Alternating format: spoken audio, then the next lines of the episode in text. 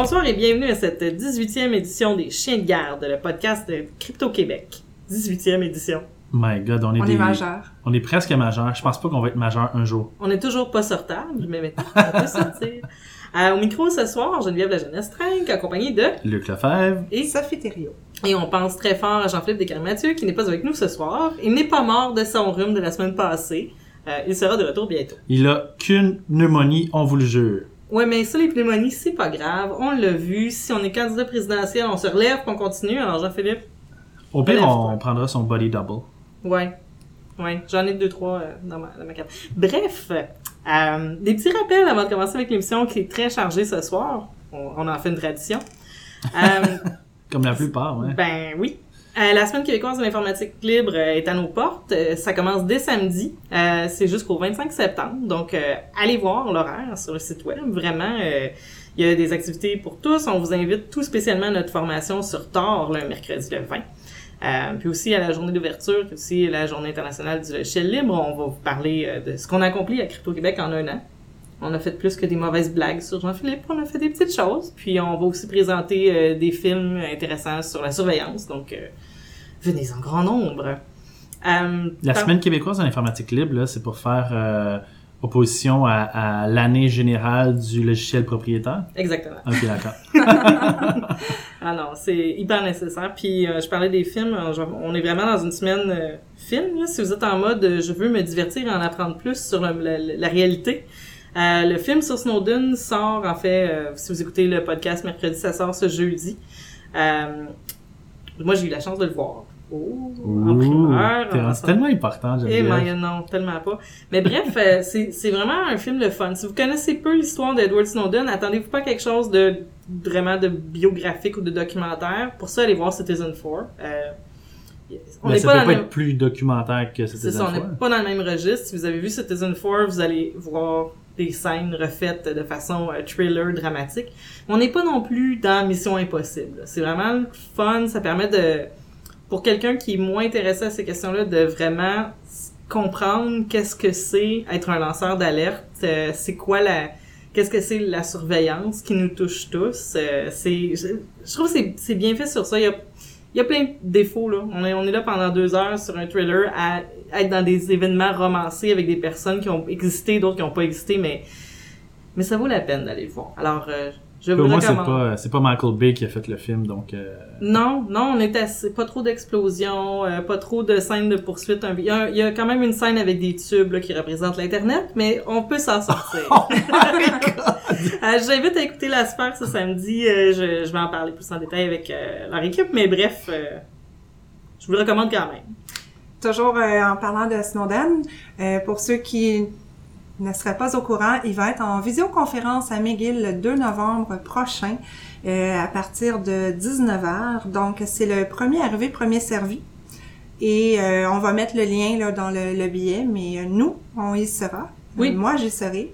Ouais. Et je manquerai pas ça. Donc, euh, on espère vous y retrouver. Absolument, puis on va probablement tweeter, euh, si c'est pas tweeter, c'est commenter live au moins sur Facebook. Oui, absolument. je- Euh, nous suivre à at CryptoQC. Puis c'est gratuit. live. Donc, euh, si vous pensez hier que vous êtes pas mal certain, faites-nous signe, puis on, on vous guettera des places, on se fera une petite délégation. Intimider les gens, non, je sais pas trop, ça serait le fun. Euh, je vais faire un retour rapidement cette semaine sur euh, le keynote d'Apple qu'il y a eu la semaine dernière, où est-ce qu'il y a des nouveaux produits qui ont été annoncés. Euh, là, je, je vous apprends rien, là, disant qu'il y a un nouveau iPhone puis une nouvelle Apple Watch. Je vous apprends ça, peut-être écouter un autre podcast. Mais il y avait des, il y a des petits éléments qui ont qui m'ont chatouillé l'oreille, dont je voulais vous faire part, puis euh, vous faire réagir, Luc et Sophie. Euh, en fait, en parlant Par de rapport à Apple... euh, moi, je tout sais, mais... Bon, mais non, mais quand même, non, en fait, je, je, je pense que ça va t'intéresser.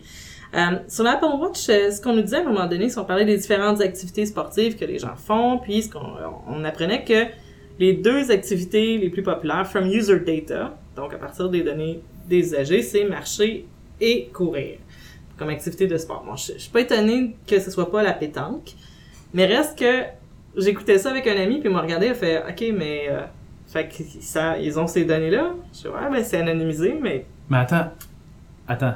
Comment ils font pour ça, mettons, justement, si tu joues à la pétanque? ben tu, tu choisis Ah, c'est la sélection, c'est une Ouais, sélection ouais. que tu as faite toi-même. Mais, mais c'est- c'était seulement pour dire que des fois, c'est, c'est, c'est opt-in, là. C'est Uh-huh. quand même, on, on choisit de divulguer les apps, ce qu'on fait dans nos apps. Mais Ouais. les gens pensent pas au fait que l'app de l'Apple Watch, c'est une app. Ouais, je comprends. Donc, c'est un conduit peut-être, c'est à vous de décider si vous voulez donner ces, ces données-là ou pas à Apple. Euh, Ok, c'est Euh, intéressant. la nouvelle Apple Watch, le GPS est maintenant dans la montre. Et là, je, je- ça, pour les gens qui font du sport, qui font de la course à pied, première, première réaction, c'est ouais, c'est cool. Deuxième réaction, c'est quoi d'autre qui est autour d'un bracelet puis qu'on porte sur soi? Ah oui, les bracelets pour les gens qui doivent garder la paix. Mais en tout cas, à, à nous de voir si ça n'a pas un peu le même effet, mais, mais dans la joie de la consommation. Uh-huh. Mais reste que c'est cool, là. Si on le contrôle, si on, si on l'éteint quand on veut pas que... le- le- Si on sait un- comment l'éteindre aussi. Ben oui. Si on sait que c'est activé. Euh, au niveau du, du nouveau iPhone, ce que j'ai trouvé super cool, puis c'est, c'est pas... euh, c'est juste pour nous amener à réfléchir sur les capacités des gens qui font de la surveillance. On a maintenant un iPhone qui est capable, de, avec deux caméras, d'aller faire des effets visuels super le fun, d'effacer une scène de fond puis détecter seulement les visages puis les faire ressortir puis avec, Oh, avec l'optique. Ouais, c'est, ouais, donc euh, pour les photographes, on va aller chercher un bokeh, donc on va aller mettre vraiment ton visage en, en évidence. Mais dans la, dans la logique de surveillance aussi, c'est super intéressant. Ouais, ben c'est Mm. ça. C'est de se dire, euh, si cet équipement-là que chacun a dans sa poche peut le faire, Ben oui. qu'est-ce qu'il y a dans Ben les oui. mains des forces euh, de l'ordre et du contrôle social? À méditer. Euh, un truc, euh, bon, les écouteurs AirPods, là, vous avez sûrement vu plein d'images pour vous faire rire. c'est comme, Luc, AirPods. Quelle catastrophe cette histoire! My God! Moi, j'aurais vraiment aimé être autour de la table quand ils ont eu cette décision-là, genre, OK, guys, on va avoir des trucs qui ressemblent à comme un tampon, mettons, qui va nous sortir des oreilles, puis ça va être une bonne idée. Puis Steve Jobs va pas être en train de se revirer dans son... Ah! Ah, ben peut-être, peut-être qu'ils servir, mais, mais le, moi, ce que je trouve intéressant au niveau des AirPods, je pense, c'est que vous avez sûrement entendu, il y a des accéléromètres dedans qui permettent euh, à l'écouteur de savoir s'il se trouve dans l'oreille ou pas. C'est sympathique. Euh, il y a, bon, le, le processeur de signal audio est dans l'écouteur, ce qui permet d'alléger le téléphone de cette composante-là, mais qui est aussi l'implication qu'on... Tu sais, on a... On devient de plus en plus cyborg, là, le microcontrôleur à côté de l'oreille. euh, bon, Ouais. OK. Et puis aussi la source d'énergie. là. Mais en même temps, si vous avez déjà des écouteurs Bluetooth, c'est pas nouveau d'avoir la, la source d'énergie euh, prête à vous sauter d'en face. J'ai dit ça? Non, j'ai pas ça. Mais ce qui était nouveau puis qui m'a étonné, c'est qu'il y a aussi des senseurs optiques dans les AirPods. Ouais, ça c'est comme un peu passé sous le sens, là, mais si vous allez voir les specs, euh, ils sont là. Hein? J'ai l'impression que ça sert à détecter, à faire un genre de corrélation si l'accéléromètre dit telle chose, puis est-ce que le senseur optique voit que l'écouteur est dans une oreille ou est dans le case, là, à savoir si c'est le temps de charger ou pas. Mais auriez-vous pensé à avoir un senseur optique sur vos écouteurs? C'est juste un senseur. C'est juste un senseur. Ben, c'est juste un senseur. Je dis c'est juste un senseur. C'est écrit sur les specs, c'est juste un senseur, mais je, sais- je pourrais pas dire la pièce c'est quoi, là. OK. Mais, bref. On a déjà, on a une pièce d'équipement qui peut communiquer à votre Mhm. téléphone intelligent s'il est dans votre oreille ou pas, puis votre environnement a l'air de quoi. Ouais, c'est ça. La, la luminosité ou ce genre de choses-là. Non. Mouvement. C'est, une avancée, c'est le fun, c'est un produit nouveau. Éventuellement, ils pourront mettre des caméras aussi ça, dans nos, dans nos écouteurs, puis comme ça avoir une bien meilleure vue vision. périphérique, Ben ouais. savoir si tu parles à quelqu'un ou si ton boss est en arrière de toi quand, ou Ouais. si tu veux baisser ta musique quand ton boss s'approche, je sais pas. Ouais, ou avec tes lunettes en avant, tu pourras une vue 360. Fait que bref, c'était mon bref retour sur le keynote de Apple euh, en, en mode euh, hardware. C'est quand même, c'est quand même dommage que la chose dont on a le plus parlé à travers ça, ça a été les AirPods, euh, la catastrophe du design des AirPods, je pense. euh. c'est euh, ce qui Sur le web, là, je veux dire, Ouais. ça, a- ça a vraiment beaucoup fait de bruit. Là. c'est c'est dommage Mais- parce que juste le fait de c'est ça toutes les, les autres avancées dans le hardware puis la philosophie d'avoir le, le- du des euh, toutes sortes d'appareils qui sont de- tellement imbriqués dans nos vies que on s'en sépare plus Uh-huh. c'est c'est un narratif qui est intéressant. Johnny Ive l'a même dit à la fin du euh, de la démo, je pense que ça devait être la démo des AirPods, il disait c'est dans la vision qu'on travaille depuis plusieurs années que vous avez une intégration le, le- le plus sans possible de vos appareils et de votre vie. Uh-huh. C'est cool, mais c'est une vision de cybernétique. Ben oui, absolument. Ouais, absolument. c'est qui qui qu'on achète ou on n'achète pas, mais quand on l'énonce clairement, c'est les mots ont un sens. Bref, c'est ça que Mhm. je veux dire. Euh, donc c'était mon petit mon petit aparté Apple du jour. Euh, Je vais aller un peu en raval sur différentes choses. Euh, Il y a euh, qui sont reliés. On a euh, un auditeur qui nous a écrit Je ne vous nomme pas parce que j'ai pas pensé à vous demander si c'était correct si je vous le nommais. Euh, quand vous nous écrivez, dites-nous si c'est correct, si on peut vous nommer en, en nom ou pas. Euh, en fait, bref, la personne posait la question certains sites peuvent, selon votre nom, votre courriel, dire si des infos ont été leakées. Pouvez-vous nous en parler? Mhm. euh, ben, qu'est-ce qu'on peut dire là-dessus? Euh, comme Ben- tout sur Internet, ça dépend de la confiance qu'on porte à quelque chose. Euh, moi, les deux sites que je connais, que j'ai vu utiliser beaucoup, c'est LeakSource puis euh, Avaya Pond. Mhm. Ouais, Euh, exact. Pondre, c'est pas mal. euh, Dans les deux cas, le modèle d'affaires, c'est d'offrir euh, la possibilité d'avoir des accès avec plusieurs, euh, tu sais, un accès pour envoyer des, des requêtes plus euh, étoffées au site, là, pour vérifier plus que ton propre courriel, là, Ouais. pour pouvoir vérifier euh, la série de toutes les, mettons, tous les usagers de ta compagnie, savoir s'ils se sont fait avoir. Tu peux faire des recherches par carte de crédit?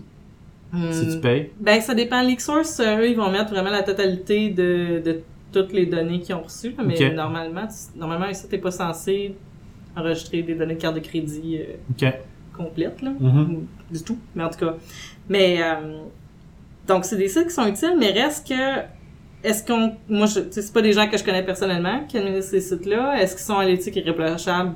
Je le sais pas. Là, vous êtes en train d'entrer Mais- votre adresse courriel dans un site qui traque ou pas. C'est à vous de voir quand, On jase, mais ça devrait pas être les, les entreprises qui se font hacker qui font ce travail-là aussi. Ça devrait être systématique. Ou- ou misère, même, oui. euh, ça- ça ils devraient systématiquement envoyer des, des ils devraient des, des, des- Avec qui tu as ta relation de confiance? C'est pas avec un site euh, sur Internet. Ben oui, c'est ça, exactement C'est avec ça. ton fournisseur de service qui t'a eu. Ouais. Qui tu vas aller voir si, euh, exemple, Dropbox se fait hacker, tu vas aller voir sur Dropbox, puis on, tu t'attends à voir un, un quelconque euh, drapeau rouge, là, Uh-huh. Luc, euh, ton compte en 2012, euh, on- finalement, on te l'avait pas dit, mais... Donc, bref, c'est pas que ces sites-là sont pas utiles, mais moi, je pense que le lien de confiance qui est bâti avec eux, ben, il faut s'interroger, là. Si je...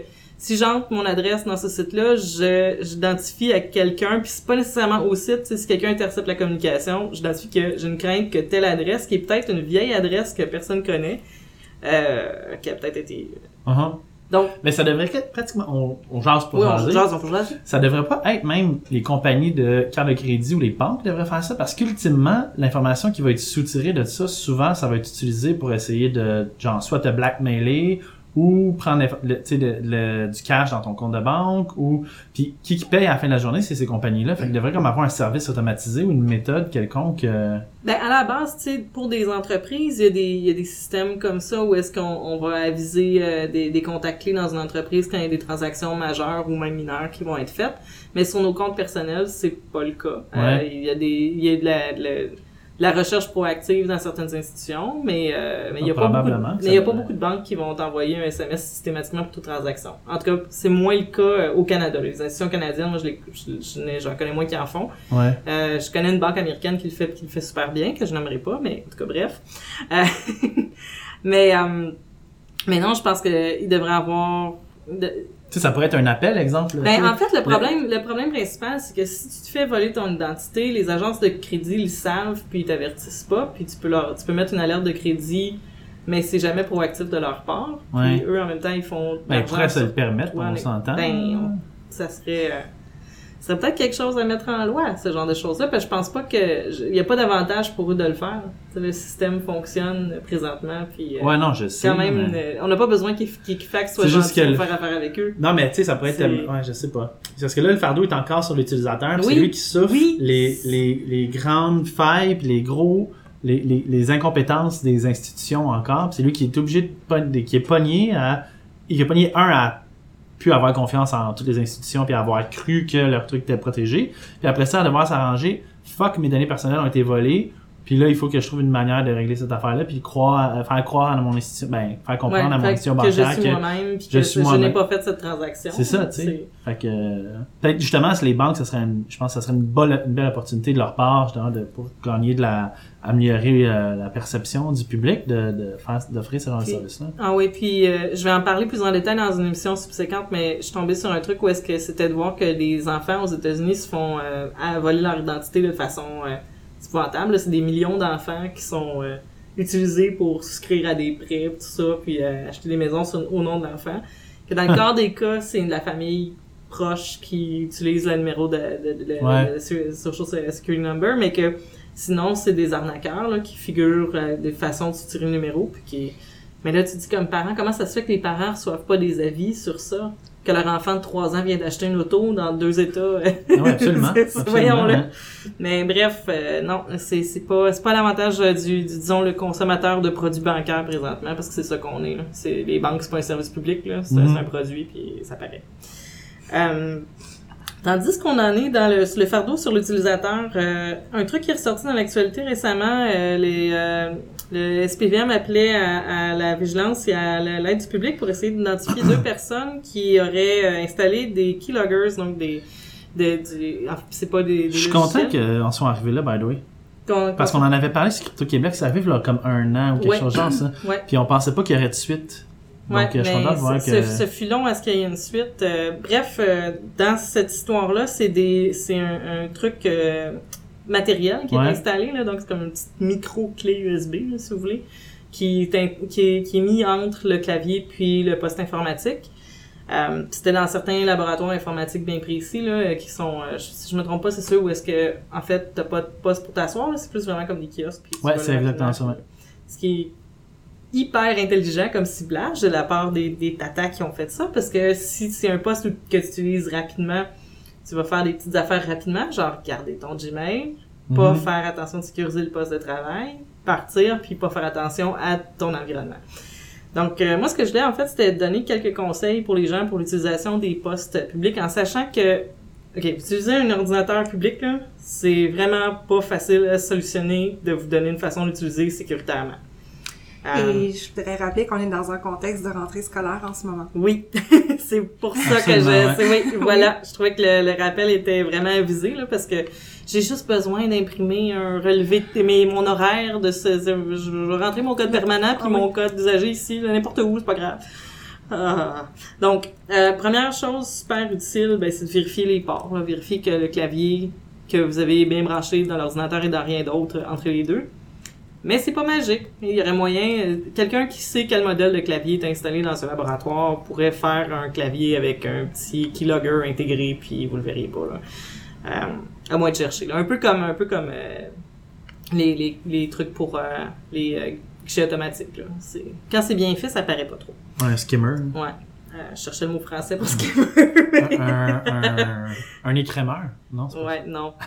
Là, ça, c'est le genre de, de truc qu'il fallait préparer d'avance.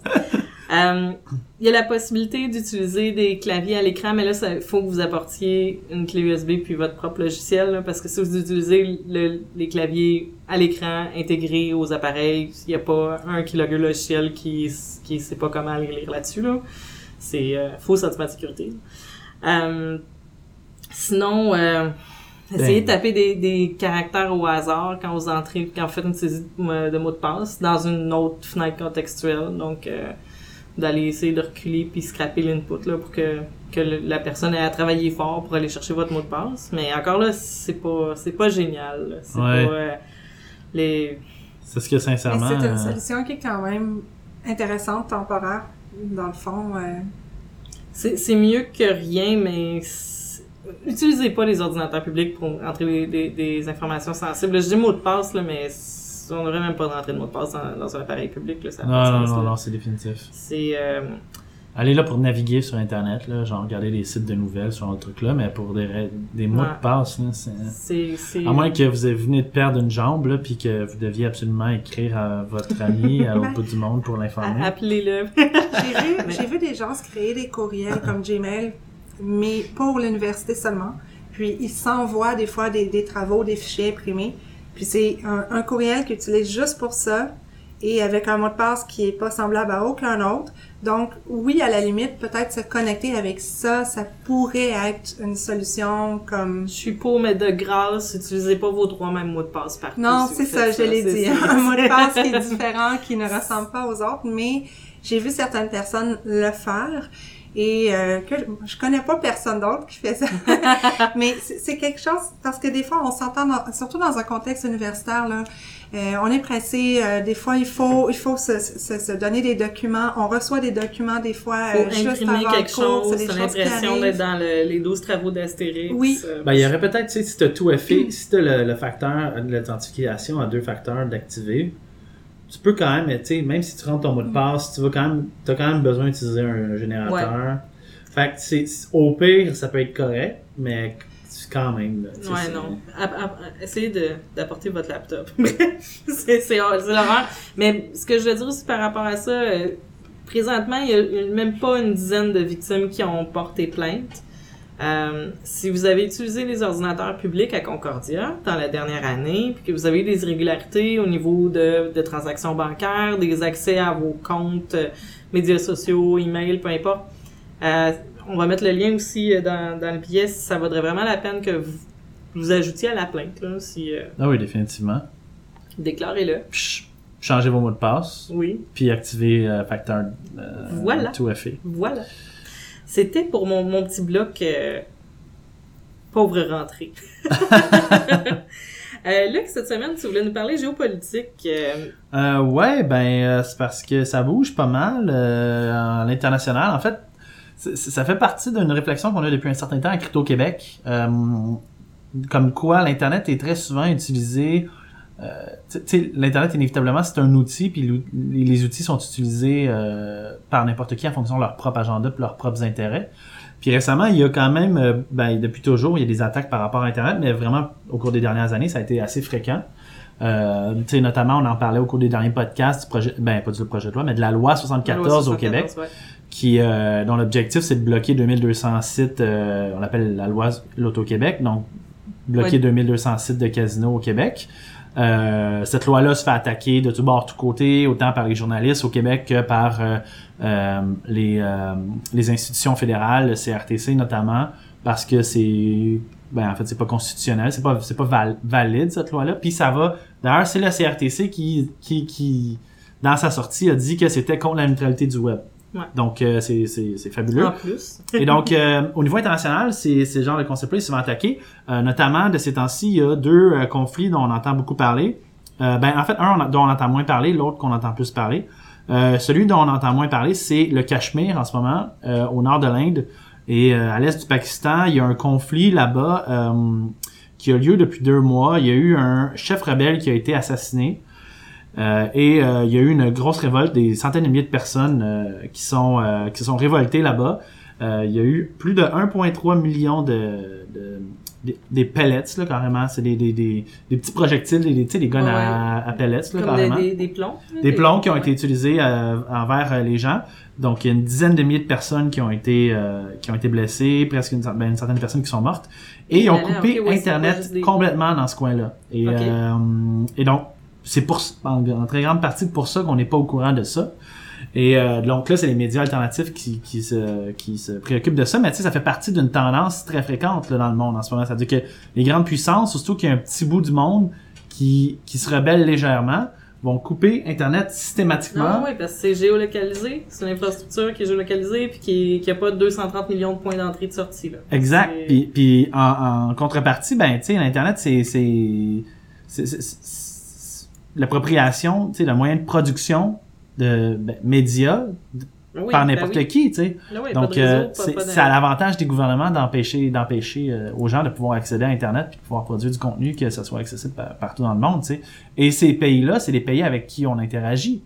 Tu sais, donc, euh, tu sais, l'Inde, c'est, quand même un partenaire important pour euh, tout l'Occident. Oui, ben oui. Mais ce qu'il est en train de faire, ça va à l'encontre de valeurs qu'on n'appliquerait même pas chez nous.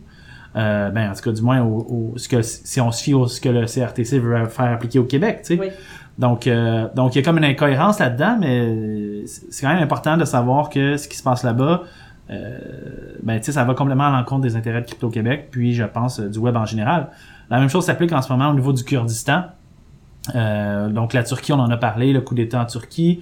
Euh, Oui, ça continue. On n'en entend plus parler dans les médias, mais ça continue. ben non, ben ça continue, ça, ça continue. Puis la raison pour laquelle on n'entend plus parler, c'est parce que justement, euh, le, le- le gouvernement en place euh, devient une, fou- c'est une dictature complète. là. donc, euh, coupe complètement, euh, abandonne plusieurs postes, coupe, euh, renvoie des maires, des gens qui sont élus. Et là, en ce moment, dans le Kurdistan, parce que le conflit va, va se pousser vers le Kurdistan, ben, ils ont coupé Internet dans ce coin-là. Donc là, on n'entend pas parler du conflit, mais la, la Turquie est en train de de- d'arrêter les gens là-bas puis de faire de la réparation au niveau du Kurdistan puis pour euh, s'assurer que ça sorte pas ben coupe l'accès internet là-bas. Donc euh, c'est important pour nous de le savoir c'est important pour nous de le faire savoir aux autorités de notre pays que si euh, ils viennent voir le Québec puis qu'ils disent ben euh, essayer de contrôler les sites inter euh, limiter les sites web euh, au Québec c'est ça va contre la neutralité du web mais si c'est bon ici c'est bon là-bas. Ouais. donc euh, c'est important que les gens le sachent puis qu'ils le fassent savoir aux autorités pertinentes je pense Merci. Je pense que c'est un, rappel vraiment hyper important. Euh, Puis c'est le genre de choses que, c'est ça, faut être au courant des choses pour avoir une prise dessus. Euh, Mais- Il y a un autre dossier dont on vous parlait depuis plusieurs semaines, c'est au niveau des euh, Catchers. ouais Euh, un autre dossier sur lequel je pense j'invite à tout le monde de s'informer puis essayer d'avoir une prise sur ça. Mais c'est difficile d'avoir une prise là-dessus parce que souvent on n'est pas au courant. On sait qu'ils le font, c'est bien caché. Mais là, maintenant, mais maintenant, on a 200 pages pour savoir exactement comment. C'est la première fois qu'un manuel a été ouais, Donc, euh, exfiltré, exfiltré, euh, dévoilé au mais sans, euh, sans aucune censure. Ouais. Donc, euh, il y a un article qui est apparu cette semaine de The Intercept qui a fait quand même un, un, un bon reportage, dans le fond, sur euh, ce manuel-là, puis les grandes lignes. Euh, par contre, euh, on n'a pas eu le temps de faire les 200 pages ici chez Crypto-Québec, mais là, on sait exactement comment ils le font. Mhm. Ouais, il y a des gens Donc. qui, li- qui lisent euh, Fifty Shades Darker. Moi, je vais lire un manuel opérationnel de Stingray euh, dans les prochains jours. Je euh, là-dessus. on se fait ça en pyjama ensemble en fin de semaine. Puis on s'attend à ce Ça que sonne vous... euh, super bien, en fait. Oui. la semaine prochaine, on veut un app qui a été développé pour euh, bypasser euh, tous les miscatchers. Hmm, ben, le truc, c'est que ça se... Physiquement, tu peux pas faire ça. Tu peux refuser la connexion, mais... Mais ton téléphone, il ne veut que ça. Faire du pairing avec plein d'antennes. C'est son désir le plus profond. C'est, je suis en train d'anthropomorphiser mon téléphone, là, mais bref. Mais tu sais, en même temps, je me demande, euh, là, maintenant que c'est à la portée de presque tout le monde qui veut se donner la peine de vraiment lire en Ouais. détail, est-ce que peut-être que là, les... Parce que là, c'est vraiment euh, Harris Corp Stingray qui a son manuel qui a été, dans le fond, exfiltré. Ouais. Mais est-ce que, dans le fond, le- les technologies, eux, ils iront pas plutôt contourner le fait que nous, on sait, et là, ils vont peut-être changer? Ou je me pose cette question-là. Les, les produits vont changer, mais la technologie qui permet de faire ça Mm. est un peu là pour rester là. Pour, on en a pour plusieurs années à être comme ça. Puis c'est sûr que quelqu'un, un hobbyiste qui veut se faire euh, un, un catcher, ça se fait. Là. On n'a plus besoin d'acheter un Stingray. Euh, on peut avoir des choses qui, ont- qui utilisent des signatures différentes, des process, tu sais, des trucs différents, mais mais la- le principe de base reste le même. Que ça va être une, une lecture très intéressante. Mais tu sais, c'est aussi, je pense, un concept du euh, chat et la souris. Là. Fait que, tu sais, c'est un peu pour ça qu'il y a des gens qui sont des experts en sécurité. C'est pour essayer de bypasser ça. Là, les autres doivent devenir meilleurs. Nous, on sais, donc, tout Oui. le monde a sa raison d'être là-dedans. Puis là, ben, visiblement, c'est une bonne chose que ça, ça soit sorti parce que là, C'est enfin, une on a un bonne chose, mais en même temps, il peut y avoir des gens aussi, ben, on, on s'entend que C'est un des peu, fois, euh, les citoyens sont pas nécessairement moins bien intentionnés que le pouvoir, mais là, ça peut être à la portée de n'importe qui qui a les sous et les moyens pour s'acheter un Stingray Mais qui pourrait... quelque, quelque part, il est un peu à toi déjà, parce que c'est quand Oui, même les services de, de- des forces de l'ordre, ils achètent ça avec nos impôts. Ben ouais, c'est Mais- ça. Hashtag Mais écœuré de payer, mais bon, enfin, on va savoir euh, ça pourquoi on paye. Euh, rapidement, on voulait vous faire un- une nouvelle petite, euh, une nouvelle petite rafale. On va voir si ça vous aimez ça. Euh, les hacks de la semaine.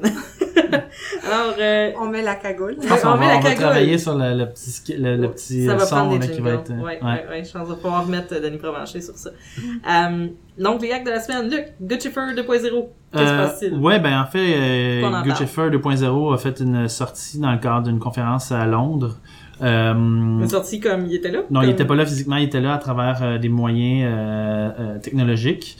Euh, et en fait, ce qu'il a dit lors de cette euh, conférence-là, c'est que euh, il avait hacké, euh, qu'il y avait un autre leak qui allait arriver en fait du DNC aux États-Unis, parce que c'est lui qui a hacké le DNC, qui a fait les, les, du DNC récemment. Et euh, il aurait hacké, donc il a expliqué qu'il aurait hacké le DNC à travers un logiciel qui- de, canvassing fondamentalement. Donc ça c'est un Ben, tu, tu Ouais, sais c'est quoi Ouais, comme- mais explique-le pour euh, nos C'est, ça te permet en fait de faire du pointage. Ouais. En gros, euh, pour euh, les électeurs, ça te permet de pouvoir euh, avoir des profils de gens, savoir qui qui vote pourquoi. Sur telle puis, euh, rue, telle, telle, telle personne du voisinage vote plus à gauche, Exact. plus à droite. tel pôle de votation est plus favorable à tel exact. problème environnemental ou je sais pas quoi. Exact. Puis il y en a comme de plus en plus de logiciels de gens qui existent. Eux spécifiquement, ils, mentionnent NG, c'était NGP Van. Ouais. Puis il y avait comme un, un, un, un- une faille dans le système de NGP Van, puis il a pu accéder au système du DNC à travers ça. Euh, cependant, là juste parenthèse comme ça, mais il dit, euh, l'article le spécifie, là, euh, ils n'ont pas pu prouver que ça avait été effectivement fait, ça, fait, fait comme ça. Donc, à voir si c'est la vérité. là. Ça À arrive, suivre. ça arrive dans un moment où toutes les leaks euh, sont un peu... euh, Oui, on est un peu là-dedans. En fait, le, le deuxième acte de la semaine, euh, c'est un peu dans cette euh, perspective-là aussi. Acte de la semaine! Euh, L'Agence mondiale antidopage euh, s'est s'est fait sortir des dossiers d'athlètes par euh, les, le Fancy Bear Group, là, qui est clairement un groupe de, de, de- soit des gens qui veulent se faire passer pour euh, Ah non, des Russes ou qui sont des Russes. C'est des hein. Russes, euh, c'est officiellement Là, des Russes. Ils, bon, ont été, ils, ont, ils ont été répertoriés comme étant une unité russe. euh, Ouais, euh, ouais, le- le- même si sur le site, ils essaient de se faire passer pour euh, du monde d'Anonymous, là, c'est juste... Ah non, non, ben ça c'est clair, là, c'est gros comme le monde, là, que c'est pas ça, là. c'est- Puis ils ont des- du markup en coréen dans la page aussi, euh, je pense pas que c'est des coréens, là. Euh, bref, euh, qu'ils ont, ils ont sorti des dossiers euh, de, de contrôle de dopage de certains athlètes, certaines athlètes en fait, avec aussi le- leur euh, dossier d'exemption thérapeutique. Puis ça, sans faire 230 heures sur comment ça fonctionne, là, euh, un athlète peut avoir le droit de prendre certaines substances s'il y a une maladie qui est diagnostiquée par un médecin puis le médecin l'autorise. Là, dans tous les cas, c'est des médicaments autorisés pour la bonne durée qui c'était couvert pendant. Il n'y a pas de problème. là. Tout, est tout est blanc là, dans, dans les papiers, mais c'est une façon d'essayer de salir la réputation de ces athlètes-là. Euh, Pourtant, tu sais, c'est ça qui était un peu bizarre dans cette mais là, ça va jusqu'à la crème à eczéma de Serena Williams. Là, ça n'a pas de sens. Là, ça, ça- mais, mais, le sport est politique. Tout Mhm. est politique. Mhm, Et le cyberespace est politique. C'est, c'était, Ah. un peu mon mot de la fin. Euh, on va se retrouver la semaine prochaine. On a coupé énormément de contenu, mais on a du gros stock intéressant la semaine prochaine. J'ai hâte de vous parler de ça. Euh, c'était Geneviève La Jeunesse en animation, sonorisation. Euh, mes chroniqueurs, Luc Lefebvre et Sophie Thériault. Merci Sophie pour les médias sociaux. Euh, L'identité graphique et l'œuvre de Bonhomme. L'indicatif sonore Danny Provencher, Under Electric Light. Merci à Landry et Associés et à l'actualité pour les locaux et pour leur support. Et on se dit à la semaine prochaine.